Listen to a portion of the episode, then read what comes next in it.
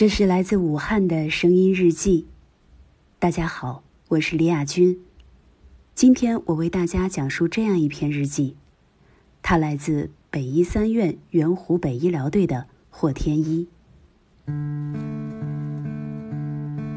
二月九号，武汉晴。现在是晚上九点，温度是四摄氏度。早上八点出发，上午九点到下午三点的班。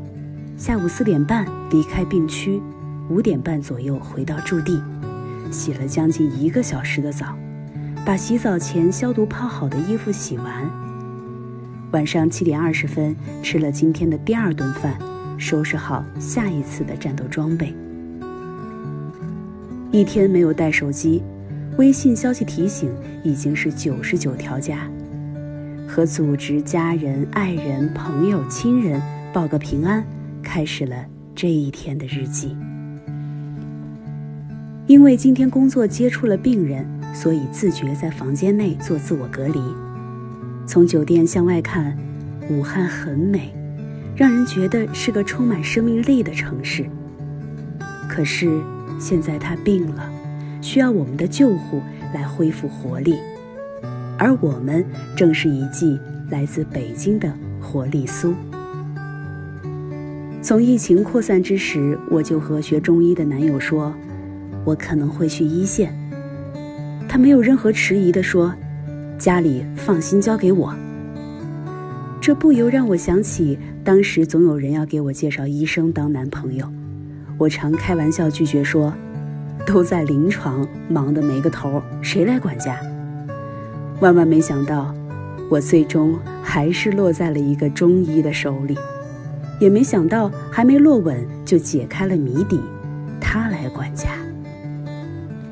收到驰援的消息，第一反应是，怎么才能从我妈手里骗回身份证？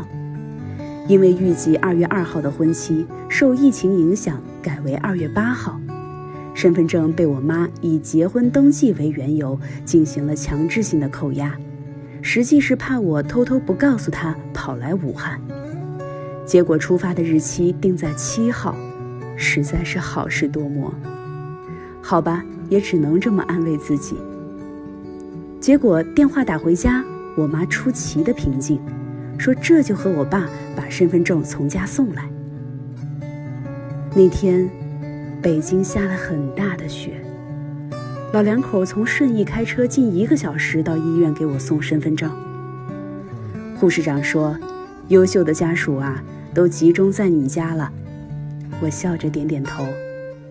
爸爸说：“我们必须支持他为国家做贡献。”我不敢看他，因为我知道，二月七号正月十四是爸爸的生日。这些年因为工作错过了父母很多个生日。今年老霍同志五十四岁。每年我都会给他起不同的昵称，今年我称他五四青年，而他从来都只叫我宝贝儿大闺女，从不错过我人生重要的日子。因为过度溺爱我，常被家人和同事嘲笑，我亏欠他的太多太多。临行前，我给爸爸发了祝他生日快乐的微信。起飞前收到爸爸的回复。